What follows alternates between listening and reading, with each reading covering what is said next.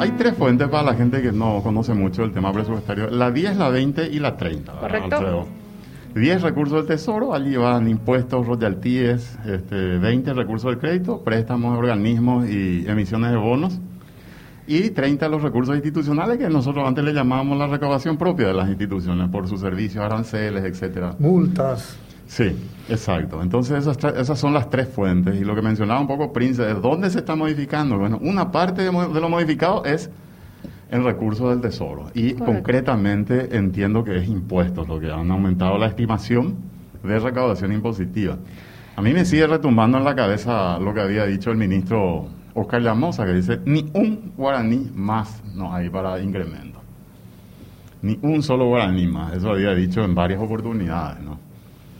Así es que esta es un poco la situación. No, uno mira y va a decir, bueno, con el, el volumen del presupuesto parece que no es mucha plata. Pero en las condiciones que estamos, yo no sé, Manuel, Alfredo, ustedes dirán cuál es la situación realmente. El ministro dijo después, en esta semana, dijo, es manejable la situación, esto Sí. se puede manejar. Y ahora dice, vamos a tener que aplicar rígidamente el plan financiero que es, yo le llamo un presupuesto paralelo, que es la herramienta legal que tiene el Ministerio de Hacienda para ponerle un poco brete a qué prioridades va a dar en el, en el en la ejecución del presupuesto general de la Nación. Pero hay un incremento en Fuente 20 Sí. de 5.900, 5.9 billones de, de guaraníes.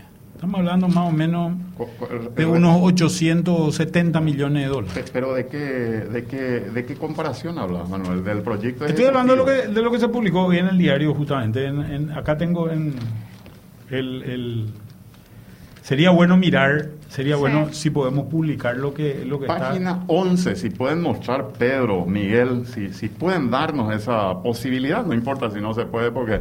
Igual le paso el, el resumencito que tengo primero. yo. Sí. Yo tengo cuadro, página 11 del diario ABC, donde fuente 10, recursos del Tesoro, depende de qué institución sea, pero con respecto al Poder Ejecutivo, crece, el del Senado podemos tomar que es el último, ¿verdad? Sí. Sí. Crece 29 billones No, 29 mil millones.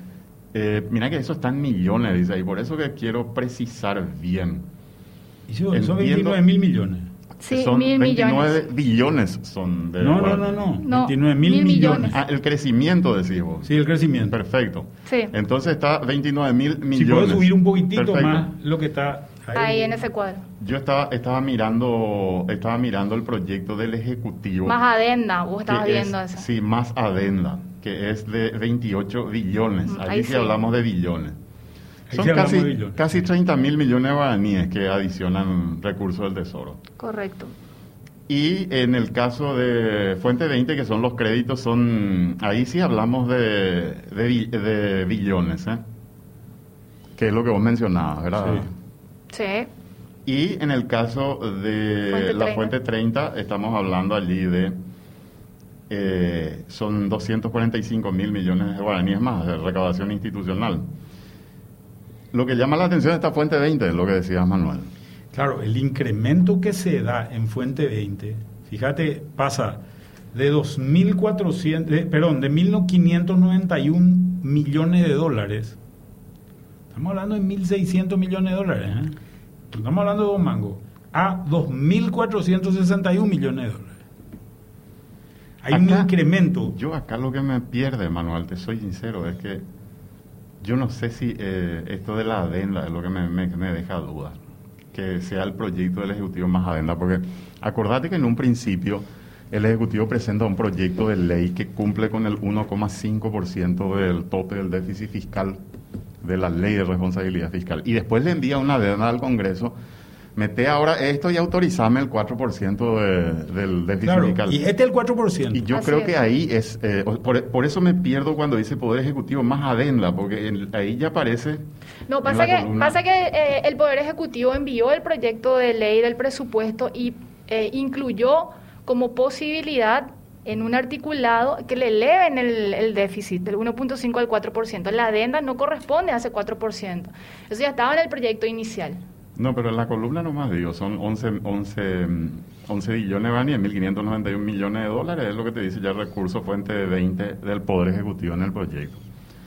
y entiendo que el Senado le adiciona 6 billones de guaraníes. 870 millones de dólares. De dólares aproximadamente. Allí es donde me pierdo. Yo entiendo del cuadro de que esa columna del Poder Ejecutivo más adenda ya incluye incorporarme esto para llevar al 4%. Que le, aprobó, que le había aprobado ya bicameral, o sea, un dictamen de la bicameral y diputados le termina aprobando y el Senado le ratifica, o sea, ese articulado ya está, pero el Senado le agrega eso que dijo Manuel, le agrega unos recursos más.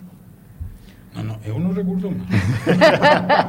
no estoy minimizando. 870 millones de dólares son. Estamos hablando de mucha plata. Muchísimo. Mucha plata. Yo, a mí, eh, eh, esta cuestión me parece que, que, acá lo que es importante es mirar estos niveles de endeudamiento para poder cerrar el presupuesto, ¿verdad? Esta es la, la, la cuestión que es importante. El problema es el siguiente. El problema es, si, si, uno lee incluso el artículo que está un poco más ahí abajo, ¿verdad? Eh, eh, te vas a fijar de algún, eh, te vas a dar cuenta de algunas cosas. ¿Qué es lo que está tratando de hacer el Ministerio de Hacienda para frenar el presupuesto? Si vos mirás, en realidad, este presupuesto así, así como lo estamos, como lo estamos viendo en, en, en, tele y le podemos, le podemos decir esto también a la gente de, de, de la radio, en realidad, cuando vos sumás todo lo que subieron los senadores y diputados, en Fuente 10 subieron 30 mil millones. ¿Verdad? Sí. sí. 30 mil millones. Así es. En, eh, en recursos institucionales subieron 245 mil millones, pero en realidad eso casi todo es IPS. IPS. ¿Verdad? Sí. Casi todo lo que está ahí es IPS. Ahora se sube 20 mil millones. Estamos hablando de 50 mil millones de guaraníes. Para nosotros esto suena como una... Es una locura el número de grande, ¿verdad? 50 mil millones de guaraníes... Eh, como yo le decía a la gente, eso es algo que no es que vimos, no vimos todos juntos, ni todos separados, si sumamos no vimos, ¿verdad? Entonces, son números gigantescos realmente, 50 mil millones. Pero para que vos tengas una idea, un número, y hacemos, hace, hace esto Alfredo y vamos a, vamos a ver el número. 13 mil millo, millones divididos 365 días, te da más o menos la pauta de lo que el, el Estado gasta por día, ¿verdad? Estamos hablando de un número de cuánto? 13 mil dividido 365 no es tan difícil. 35 mil. No, 35 millones de dólares. Sí. Por día. Sería ponerlo- 36. No, no, me parece que es mucho. Yo 36 millones de No, dólares por día. 13010 Sí, dividido 365 Sí. tenemos 35 millones de dólares por día que gasta el Estado. ¿Verdad? Eso es con los fines de semana incluidos. Si Incluido. haces menos, Incluido fines de semana. si haces Los menos. 35 en realidad- millones de dólares por día, por 7 mil, son 250 mil millones de guaraníes por día. Lo que te subió el Parlamento y Senado es en realidad Un el valor más o menos del 20% de un día. ¿verdad? Estamos hablando más o menos de 5 horas de gasto del Estado. ¿verdad? No es un número descabellado. El problema no es ese en el presupuesto. El problema en el presupuesto es cuando vos mirás y ves que el presupuesto ya venía con 1.600 millones de dólares de deuda. ¿Verdad?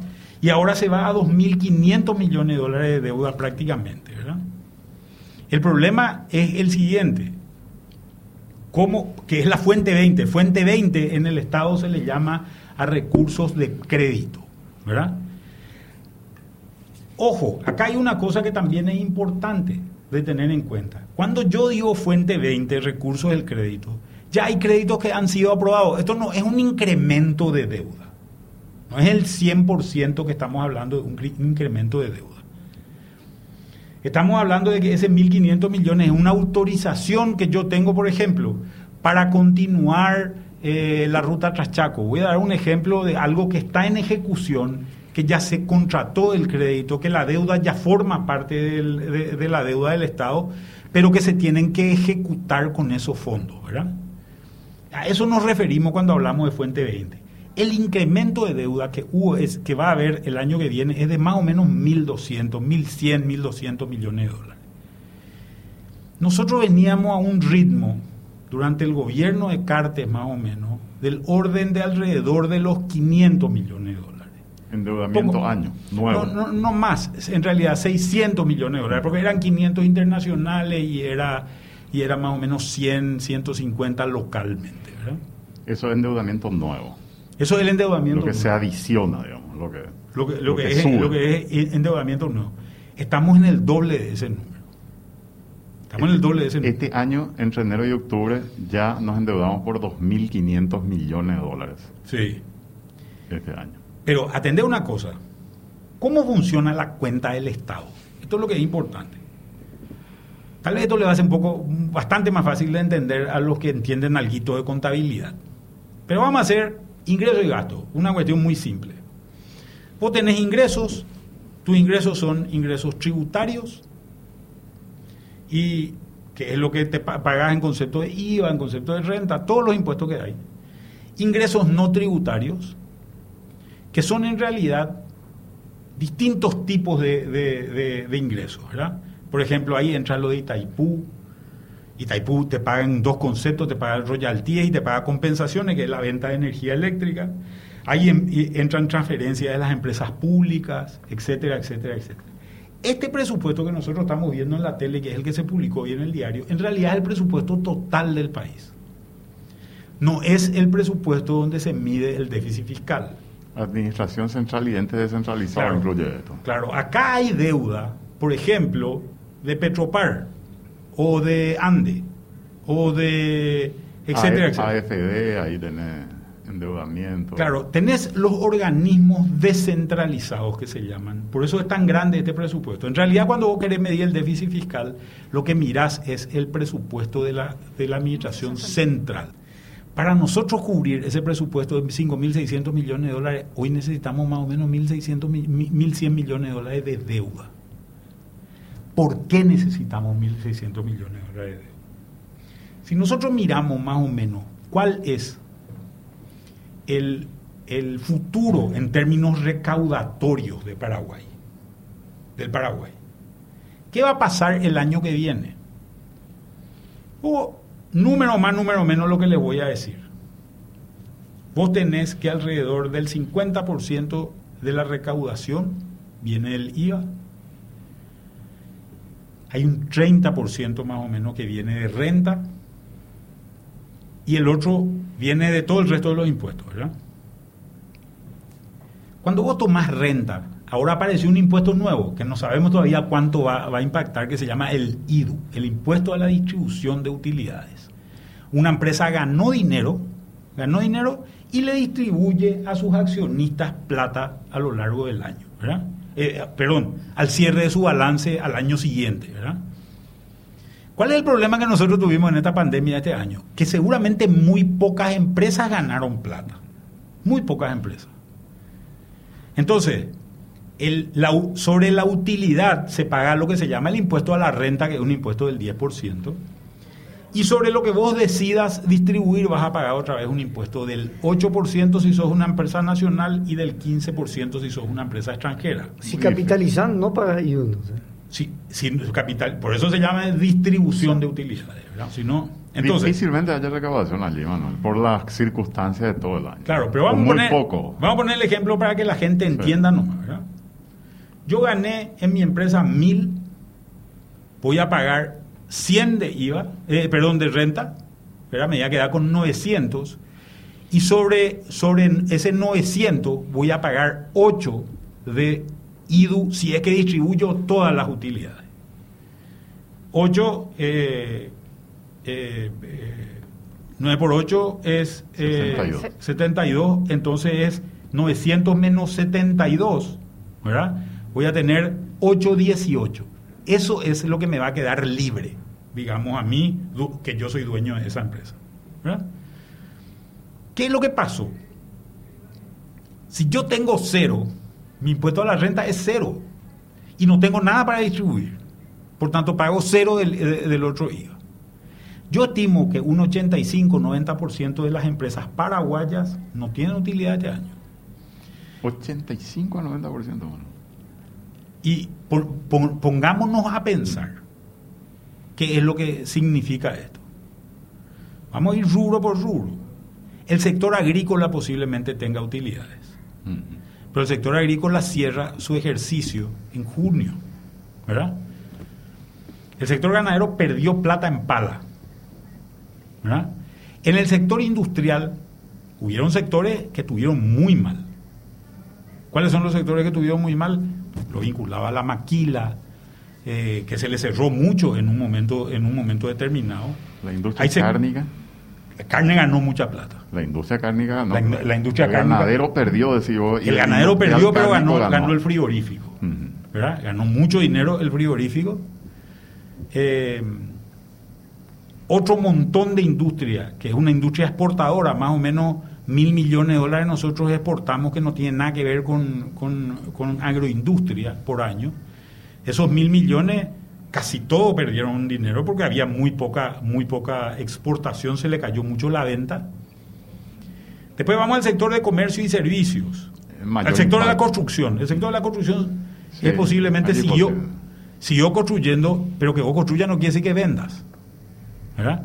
O sea, yo estoy construyendo un edificio, no quiere decir que, que porque estoy construyendo un edificio estoy vendiendo los departamentos de ese Pero obras públicas sí hubo un impulso fuerte. En obra pública sí hubo un Ese impulso y sector ahí, debería pagar. y ahí posiblemente eh, se ganó, pero ponerle que sea la mitad más o menos. ¿verdad?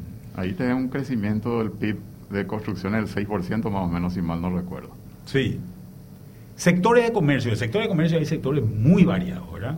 Hay algunos que ganaron dinero y hay otros que no ganaron dinero. Por ejemplo, el sector de combustible no ganó dinero este año, o ganó muy poco dinero este año. Eh, el sector posiblemente de venta de materiales de construcción sí ganó dinero. Todos los sectores de, de venta de ropa, eh, etcétera, etcétera, todos esos perdieron dinero Y servicios, fundamentalmente. y los, sobre todo ciertos tipos de servicios. Por ejemplo, La hotelería, chao. hotelería, todo lo vinculado al turismo, Restaurante. Restaurantes.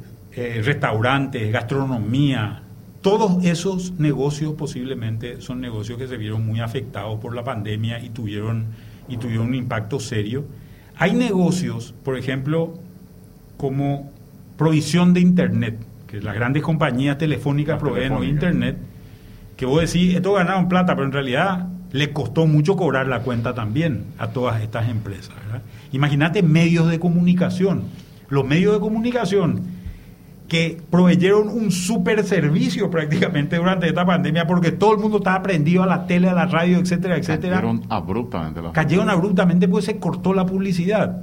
Porque las empresas lo que, lo que empezaban es a cortar ese tipo, ese tipo de cosas. Entonces, muchísima audiencia, pero mucho menos recaudación que, que- que en años anteriores, ¿verdad? Y se notan los ajustes que, que tuvieron que hacer los medios de comunicación en general.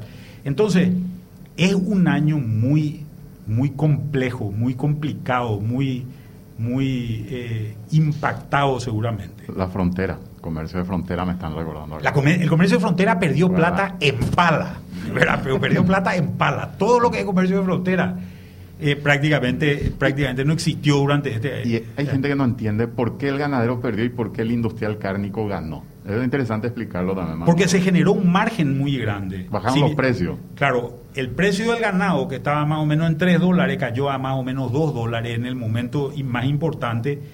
eh, Abril, eh, mayo. eh, de venta, de venta, de venta sobre todo de ternero.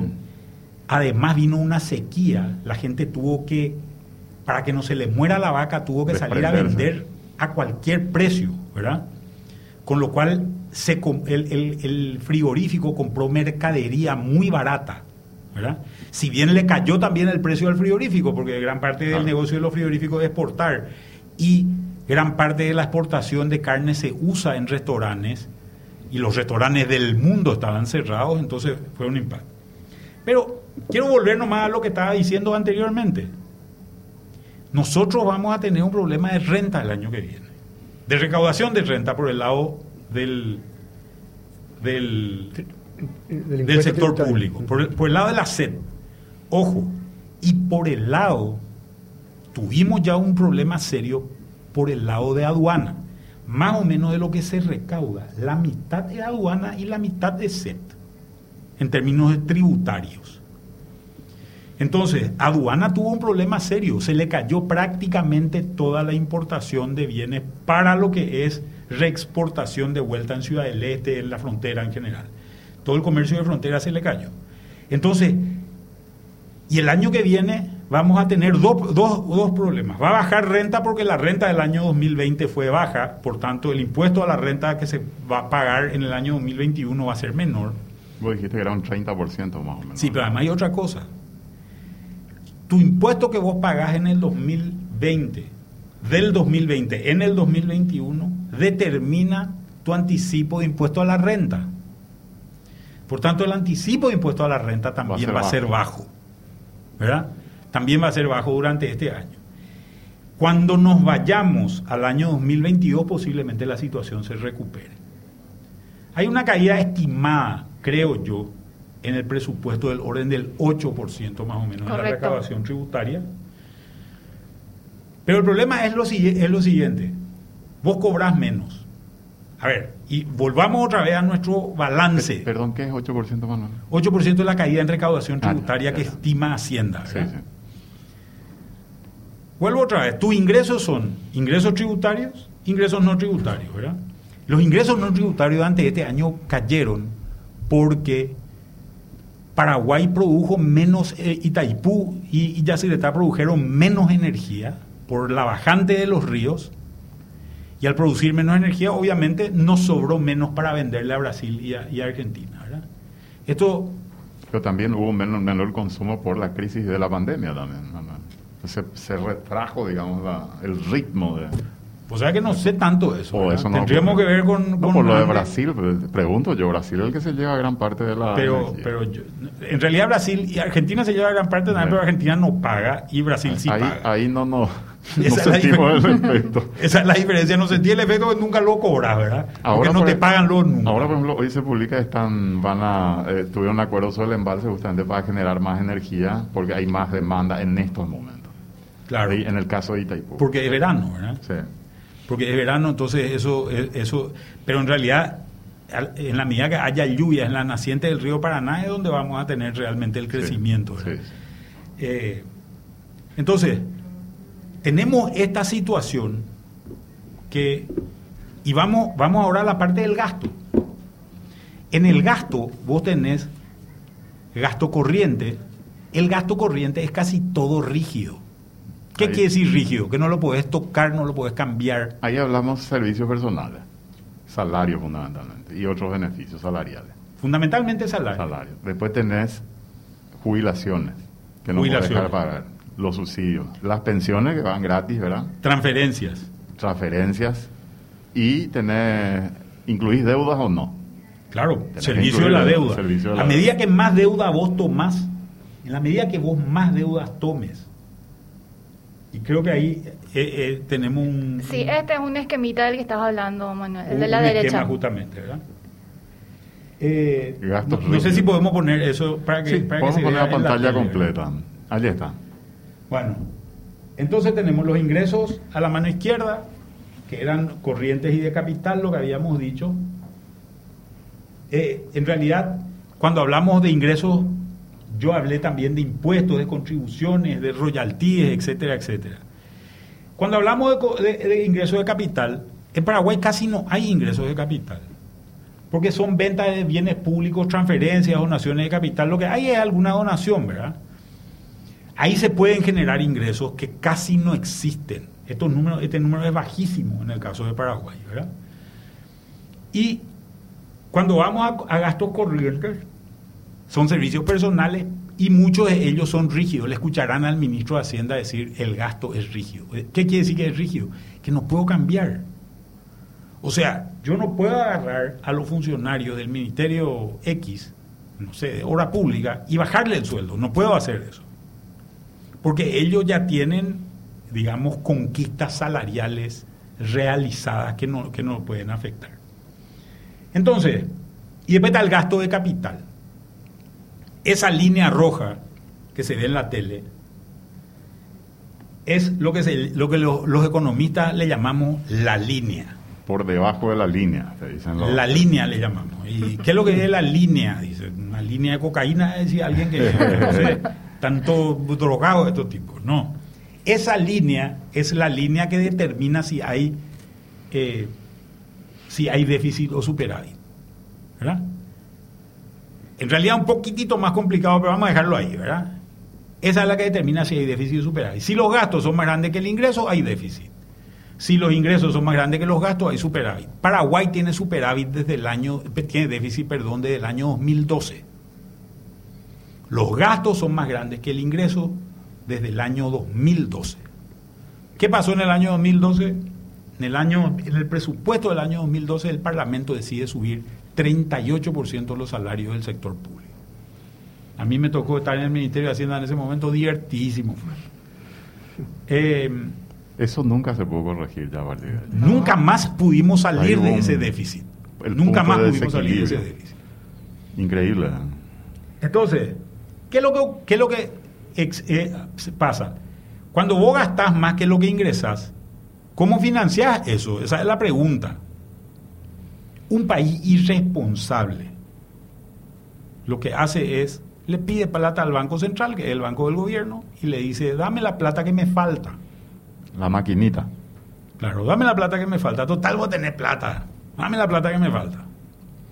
Eso genera inflación. Esta es la principal fuente de inflación. Argentina hace esto. ¿Verdad? Venezuela hace esto. En Venezuela me contaba, me contaba una, una, economista que trabaja con nosotros, que bueno, la conocen, eh, Ingrid, varios acá, eh, me decía, yo le decía, ¿cómo ustedes imprimen la cantidad de plata que, el Banco Central? Porque ella trabajaba en el Banco Central de Venezuela y me dice, no, no, no podemos imprimir porque es tanta plata que en realidad es un número que va cambiando permanentemente en una computadora. El número nunca se imprime. Nomás ¿Eh? Virtual nomás. Es virtual nomás el número. Porque vos necesitas más o menos una carretilla de plata para irte a comprar un, agua con gas en, en la estación de servicio. Entonces no, la gente no usa, todo, todo el manejo es electrónico y es un mundo virtual, ¿verdad? En realidad. Creo que ponen el número ese y usan como ventilador más o menos, cuando de tanto que da la vuelta. Y la inflación en, en, Venezuela está en un millón por ciento. Eh, anual, anualizada, creo. En realidad ya no sé más cuánto es el número, pero creo que está en un millón por ciento más o menos anualizada. Porque ellos ya tampoco ni publican esos números. En Paraguay, ¿cómo se financia esto? Se financia con deuda. Entonces, ese déficit se financia con deuda. La otra vez decía el ex ministro de Hacienda, Benigno López, decía que hay dos formas nomás de, equilibrar este presupuesto. Una es con deuda y, otro, y otra es eh, con suba impuesto. Con suba. ¿Cómo se nota que no es economista cuando dice eso, verdad? Porque en realidad no tiene la más remota idea de lo que está diciendo, ¿verdad? Porque no es cierto eso que está diciendo. En realidad, vos podés generar en Paraguay la deuda por la ley de administración financiera, la 1535, te exige que la deuda que vos tomes sea para gasto de capital. O sea, esa deuda que tomes pueda financiar solamente gasto de capital. Se cometió una excepción durante el año 2020 en la ley de administración financiera se le deja al, Ministerio de Hacienda, se le autoriza al Ministerio de Hacienda a utilizar la deuda para pagar gasto corriente. La ley de emergencia. La ley de emergencia. Esa ley termina su vigencia en el año, el, 31 de diciembre. Cuando yo digo que hay otras fuentes de financiar, ¿cuáles son otras fuentes de financiar? O puede decir inversión física de capital ¿Yo por qué tengo que pagar eso con deuda únicamente? Yo puedo llamarle al sector privado y decirle, ¿sabe que te doy la concesión de la ruta 2 eh, y vos construís la ruta? Vos construís la ruta y vos cobrar el peaje. Y yo te controlo para que no subas el peaje de tal precio o algo así. De hecho, eso se, puse el ejemplo de la ruta 2 porque eso se está haciendo. Voy a poner uno de los ejemplos tal vez menos conocidos de, de de inversión privada en obra pública que hay en Paraguay, que es el estacionamiento, ese que está enfrente al Banco de Fomento, enfrente al, Hotel Guaraní. Ese es de la municipalidad. Sí. Pero en realidad la municipalidad le contrata a una empresa a la cual le concesiona ese estacionamiento y esa empresa le paga un canon a la municipalidad y ellos cobran el estacionamiento. ¿verdad? Otro ejemplo es lo que es Tapeporá. ¿verdad? Tapeporá es una ruta concesionada, por tanto, esa ruta si bien sigue siendo del Estado, porque esto es un bien público de derecho público, vos que sos abogado me podés corregir, eh, eh, No. me podés No solo construye, sino mantiene también la ruta. ¿no? construye, mantiene y cobra el peaje. Cobra el peaje. Y se paga con el peaje. ¿El Estado cuánto invirtió en Tapeporá? Cero. Cero, absolutamente cero. Y sin embargo la ruta existe. ¿Verdad? Pero ahí, Manuel, perdón, ¿y una concesión cómo funciona? ¿Requiere una ley? Una, Eh, una conce- una concesión exige una ley constitucionalmente. El único que puede autorizar concesiones es el Parlamento Nacional. ¿Cuáles son algunas alternativas a los ingresos? Por ejemplo, estos ingresos de bienes de capital que se ven acá a la izquierda de la pantalla, ¿verdad? Estos ingresos de capital es una alternativa de ingresos que se tiene. No hay que subir impuestos para eso. Yo puedo decir, Ahí entra lo de los inmuebles que había mencionado vos también. ¿no? Claro. En algún momento. Estos ingresos de capital yo puedo decir, ¿por qué no vendo algunos inmuebles que no le sirven para nada al Estado? Y genero, por un lado, bienes públicos, como plazas, por ejemplo, y por otro lado, genero un ingreso también para el Estado. ¿Verdad? Hemos dado ejemplos varias veces de, de- de este tipo de cosas, pero creo que son importantes. Allí yo recuerdo que Manuel Ferreira había dicho en algún momento que en los beneficios adicionales que cobra todo el sector público había como 400 o 500 millones de dólares aproximadamente. Yo no sé si estoy trascordado o es No, una en lo que había, en lo que había un número grande de esa índole es en, en todo lo que es RA y RE, ¿verdad? En realidad horas extras eh, y cosas así, ¿verdad? Ahí es donde hay mucho dinero remanente. Ese vos le sacás a los funcionarios y te genera una revolución en las No, pero el Ejecutivo hace como dos, tres años había empezado a implementar una política de racionalización, le llamaban ellos, y tocaron parte del RA y RE. Pero no ahorraron tanto como debería, algo así como 50 millones de dólares aproximadamente. Habíamos hecho un programa sobre eso aquí y compartimos Hay datos. muchas cosas en realidad donde que, que para mí son, son complicadas en ese, en ese tipo de cosas. Un problema serio del funcionario público es que el funcionario público en general está muy endeudado también. A eso yo me refería cuando decía que si le saca eso, en realidad el sueldo no tiene. Está endeudado y le sacan todo el sueldo con descuento. Y Yo te voy, a contar, adicional. te voy a contar un caso que yo me acuerdo que, que ocurría cuando, cuando yo estaba en el, en el gobierno, en el Ministerio de Hacienda, más o menos había unos 300 mil funcionarios públicos, ¿verdad? Habían unas 70 mil demandas por prestación de alimentos. Una demanda donde tu señora te demanda a vos para, para, para que le des alimento a tu hijo porque no le estás dando. En realidad, gran parte de esa demanda son ficticias. En realidad era una forma de garantizar el salario. Entonces vos arreglabas con tu señora para que ella te presente una demanda, porque de esa manera esa parte del salario se vuelve prioridad y no te descontaban del salario de las cuotas que y después te tenía. endeudas por lo, con las asociaciones, Claro. las famosas ASO de las entidades públicas. Donde No. También hubo cada. Y después también de- con los, con los propios sindicatos Sí. te, te, te- te endeudas, ¿verdad? Y eso también es un mecanismo de sujeción que tiene el sindicato hacia el funcionario, ¿verdad? Cuando vos ves que hay una, una huelga de, de- de alguna empresa, de alguna de, algún, perdón, de alguna repartición pública, normalmente mucha de la gente que le obligan a salir a la, a la calle a manifestarse es gente que le dicen, si es que no, no salí, no te refinancio tu crédito o no te doy más Una crédito. especie o de chantaje. Sí. Una especie de chantaje. Pregunta para vos, Manuel. Si Marito le ofrece al Ministerio de Hacienda, ¿aceptaría? Si no, ¿por qué no? Si no, ¿por qué no? ¿Sí o no? ¿Por tipo qué no? Montaner. Este que me ofrece me- no, es mi amigo, ¿verdad? Porque esas cosas no se le decían a los amigos, Quiere ¿verdad? perturbar tu tranquilidad. Claro, ¿no? Yo ya cumplí mi servicio militar obligatorio, ¿verdad? Eh, ya, ya hice mi parte. A Roberto fue que le inviten, que él todavía no se fue. No, yo no, nunca administré, o sea, nunca, acá hago administración, ¿verdad? pero en el sector público no conozco. Zapatero a su zapato, decía acá Bueno, pero yo ya hice, creo que mi, mi tarea con el sector público Es difícil, ¿verdad, Manuel?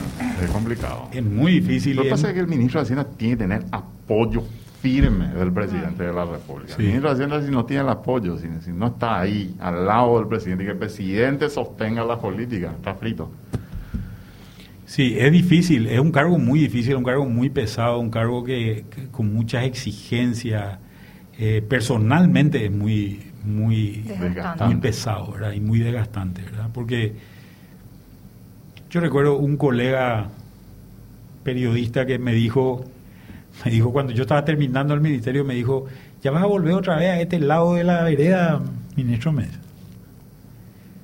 Pues yo de qué lado de la vereda es lo que tuve en algún momento, sino es una función en la que vos estás, pero así se te percibe, o sea, automáticamente, por ejemplo, la opinión pública te considera que cruzaste la, te, te fuiste a la vereda enfrente, te volviste ladrón, te volviste una serie de cosas que nunca fuiste, te volviste en ese momento, ¿verdad? Entonces, eh, son cargos muy complicados, ¿verdad? Son cargos muy complicados en general para, para vos personalmente, para tu familia, eh, sobre todo en momentos de crisis, ¿verdad? Volviendo a nuestro tema. Sí, vos- quedó- Lo del presupuesto vamos a... Sí, quedó Sí. una pregunta pendiente ahí que fue clave, ¿verdad? Dentro de lo que estaba exponiendo Manuel. ¿Tiene o no tiene un plan B el Ministerio de Hacienda en el caso que no le aprueben el paquete de leyes que ellos esperan justamente que les genere ciertos recursos adicionales de tal manera a seguir financiando su presupuesto?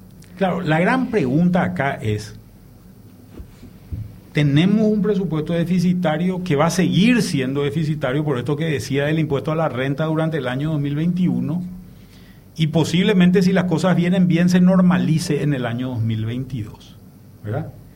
¿Cómo hacemos para que esa normalización realmente se, se cumpla? Y que no estemos construyendo castillos en el aire diciendo, eh, en realidad vamos a conseguir tal ley que nos aprueben, tal ley que nos aprueben, cuando que los políticos están concentrados en otras cosas. Pues se viene un año político, electoral. Tres años, ¿no? Son dos, dos, tres años. Tres años. Tres años seguidos. Sí. Así mismo. Vamos a tener mucha política y en los últimos años un presidente debilitado, porque eso es una realidad, ocurre. Y este presidente ya, ya fue Ese- débil en su comienzo. Ya está debilitado en este momento. Así es que imagínense ustedes en qué escenario vamos a estar. Y vamos a ver un poco cómo evoluciona todo, esta- estas fricciones que hay en el ámbito político. Yo hay un tema que en algún momento me gustaría con Manuel y con Alfredo, por supuesto, con Prince acá, abordarlo también. De qué manera nuestras instituciones en este contexto que hoy tenemos se están debilitando y cómo pueden afectar eso los negocios y el ámbito económico en general. Es un tema que a, a mí particularmente me preocupa muchísimo, porque hoy estamos en una situación muy diferente institucionalmente hablando. Yo tengo una teoría allí, ¿verdad? Sin ser un entendido en la materia, sin, sin ser analista político, nada. De una percepción. Sí. No, y algún, algún día me gustaría abordarlo, Manuel, eso es como un programa. Ah, bueno, yo creo que es- eh, ese es un problema serio. Por eso yo te planteaba la cuestión del ferrocarril. Manuel. Yo creo que mucha gente no quiere venir a invertir acá porque viene y se habla y viene a hacer la primera gestión para abrir su SA acá y ya le piden coima. Entonces, o la cuestión de Vos sabés que seguridad no es solamente coima. Pero, por ejemplo, te voy a contar casos reales eh, de empresas que vinieron acá y querían construir un edificio y se van y le piden a ANDE y a ESAP que le dé garantía de provisión de, de agua De y servicio. electricidad, de servicio, ¿verdad? Sí, metele nomás le dicen. No, no, no, yo quiero una nota donde vos me garantice que me... No, no, eso no se hace acá, ¿verdad?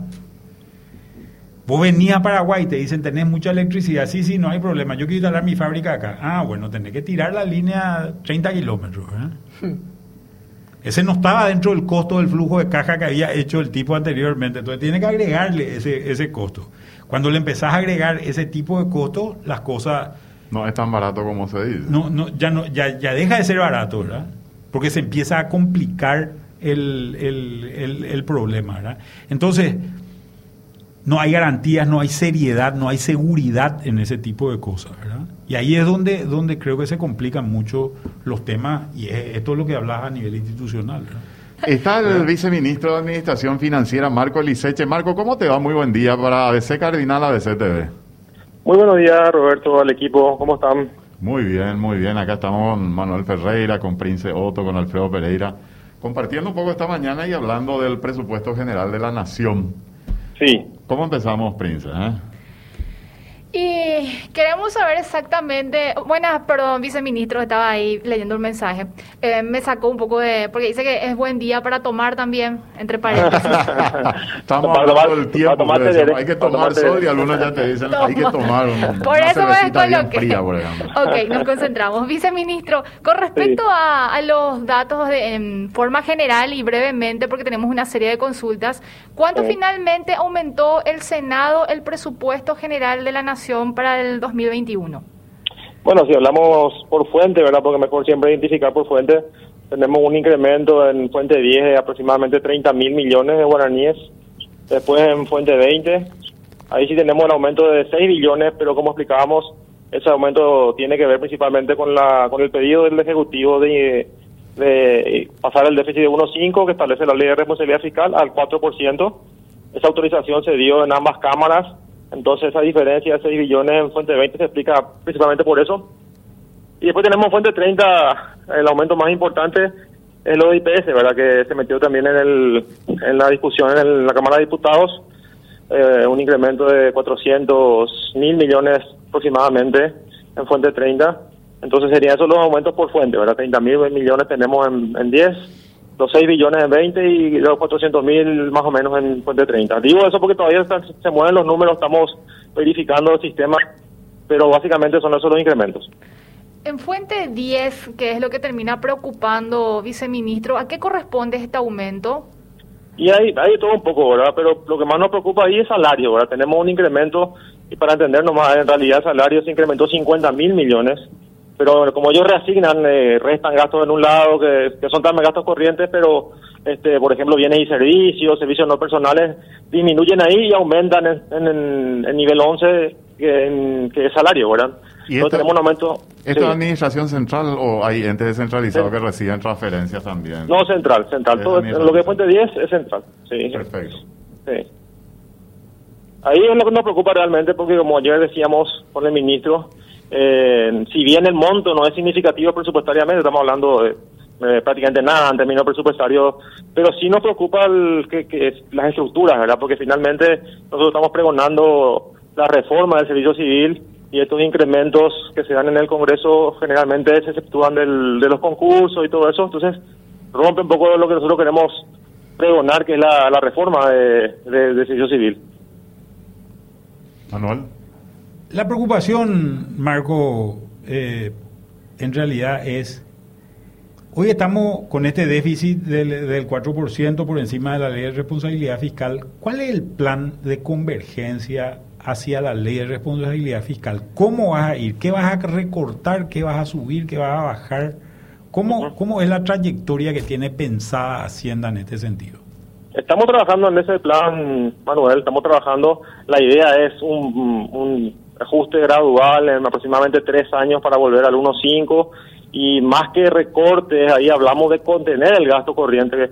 Eh, también, obviamente, queremos ver que podemos recortar, pero co- como, ayer también decíamos, la grasa que se habla del presupuesto en realidad ya no es tan así, porque todo lo que es salud, lo que es fuerzas públicas, lo que es eh, Ministerio de Educación te lleva casi el 80% del presupuesto. Entonces, hablar de un recorte fuerte en gastos corrientes realmente muy complicado, pero sí queremos contener, queremos que ya no crezca, que se mantenga su crecimiento y lo que sí va a ir disminuyendo seguramente es el- la fuerza de la inversión, ¿verdad? Que ya no vamos a poder sostener el nivel que veníamos sosteniendo, vamos a ir acelerando la inversión y ahí lo que lo que estamos hablando con, con todos los sectores es ver otras alternativas de inversión, las APPs otros mecanismos para que ese freno tampoco no contribuya a una a un freno de la economía.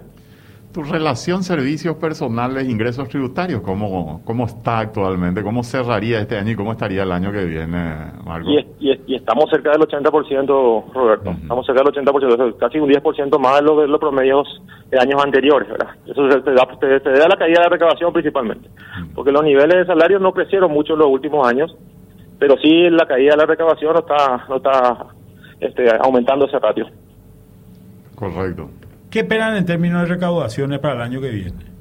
Y esperamos una recuperación, Manuel, paulatina, siempre y cuando también la economía se cumplan todos estos pronósticos que estamos viendo. De estos últimos meses hay una, una digamos, una recuperación, si bien el IMAED eh, dio un resultado negativo el último mes, todavía comparando con el año pasado, que fue un año donde creció fuertemente el IMAED, creemos que esa caída no es, no es- explica en realidad una recuperación, ¿verdad? Por más que sea negativa.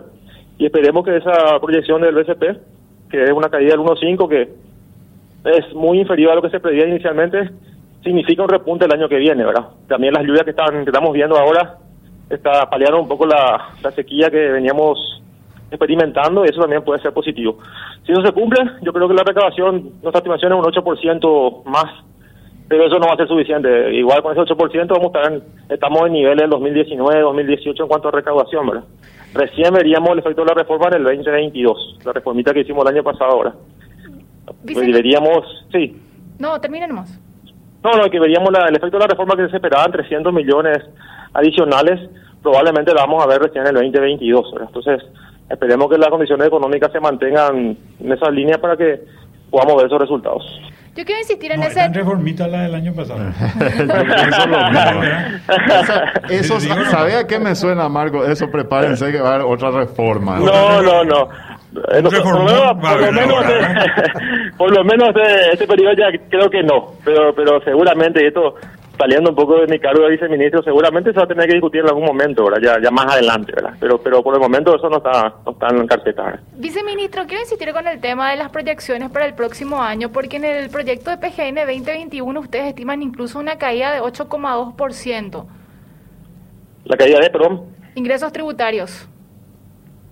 para el año que viene. Así es. No, no, una- un aumento, un aumento del 8% con relación al cierre de este año.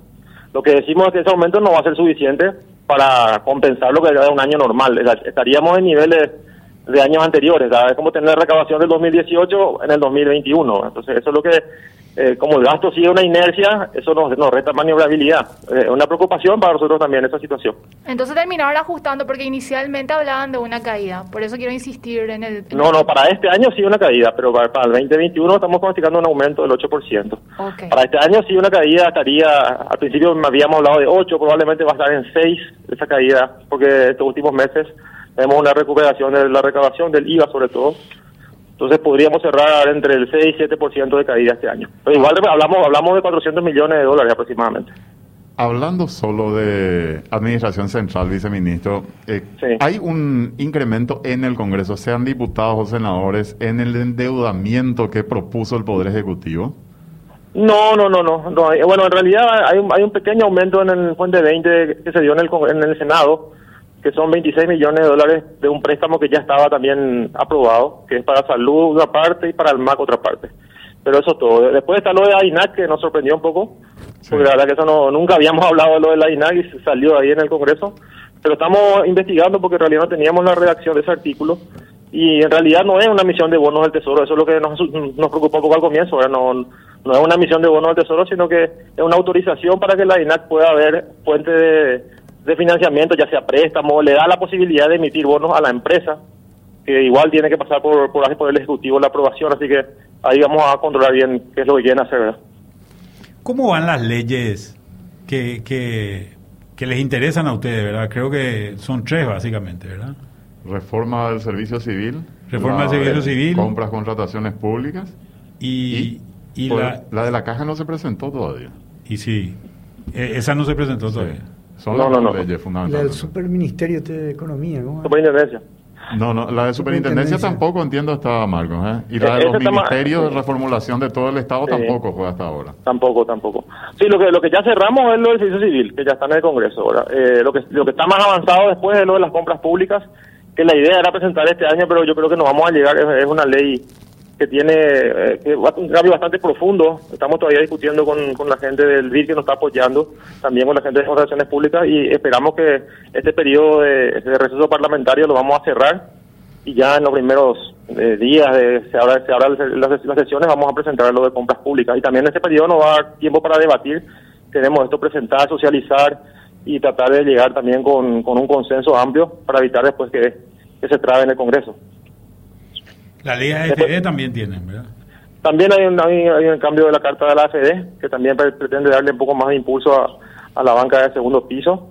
Está también lo de la superintendencia, que también lo tenemos bastante avanzado, pero queremos volver a, a abrir el debate porque también tuvimos un revés ahí en el Congreso que no queremos que vuelva a suceder. Y lo de la reforma del Estado también se está, se está trabajando. La reforma de, sería básicamente ahí ajustar los, la idea de esa reforma básicamente de ajustar las- los, ministerios y la secretaría que tenemos algunas duplicadas en, fun- en sus funciones y la idea es poder achicar ahí la estructura. Eso no, no representa significativamente ahorro en cuanto a funcionarios porque a ellos no se les puede echar así tan fácilmente, pero sí vamos a ahorrar en cuanto a eficiencia, ¿verdad? Vamos a ganar en eficiencia y de alguna manera reducir estructuras.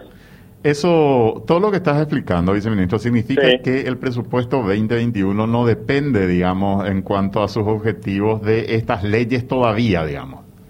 No, no, aún no, aún no, aún no. Yo creo que las compras públicas, si sacamos rápido el año que viene, sí ya va a tener un impacto en el 2022. Ya vamos a poder meter algunas cuestiones para el, para el, el anteproyecto y podríamos ya ver unos ahorros ahí. Si podemos aprobar rápido esa ley y poner en vigencia operativamente, ya tendríamos resultados en el 2022. El tema del plan de caja, que también se mencionó ayer en una, en una reunión, eh, ¿de qué manera les puede ayudar al manejo del presupuesto? O sea, ¿qué es lo que piensan hacer con el plan de Sí. caja? Bueno, de ahí lo que tenemos que ver es una vez que se apruebe, vamos a ver cuál de las versiones sale. Eh, es, una, realidad que ayer lo dijo el ministro.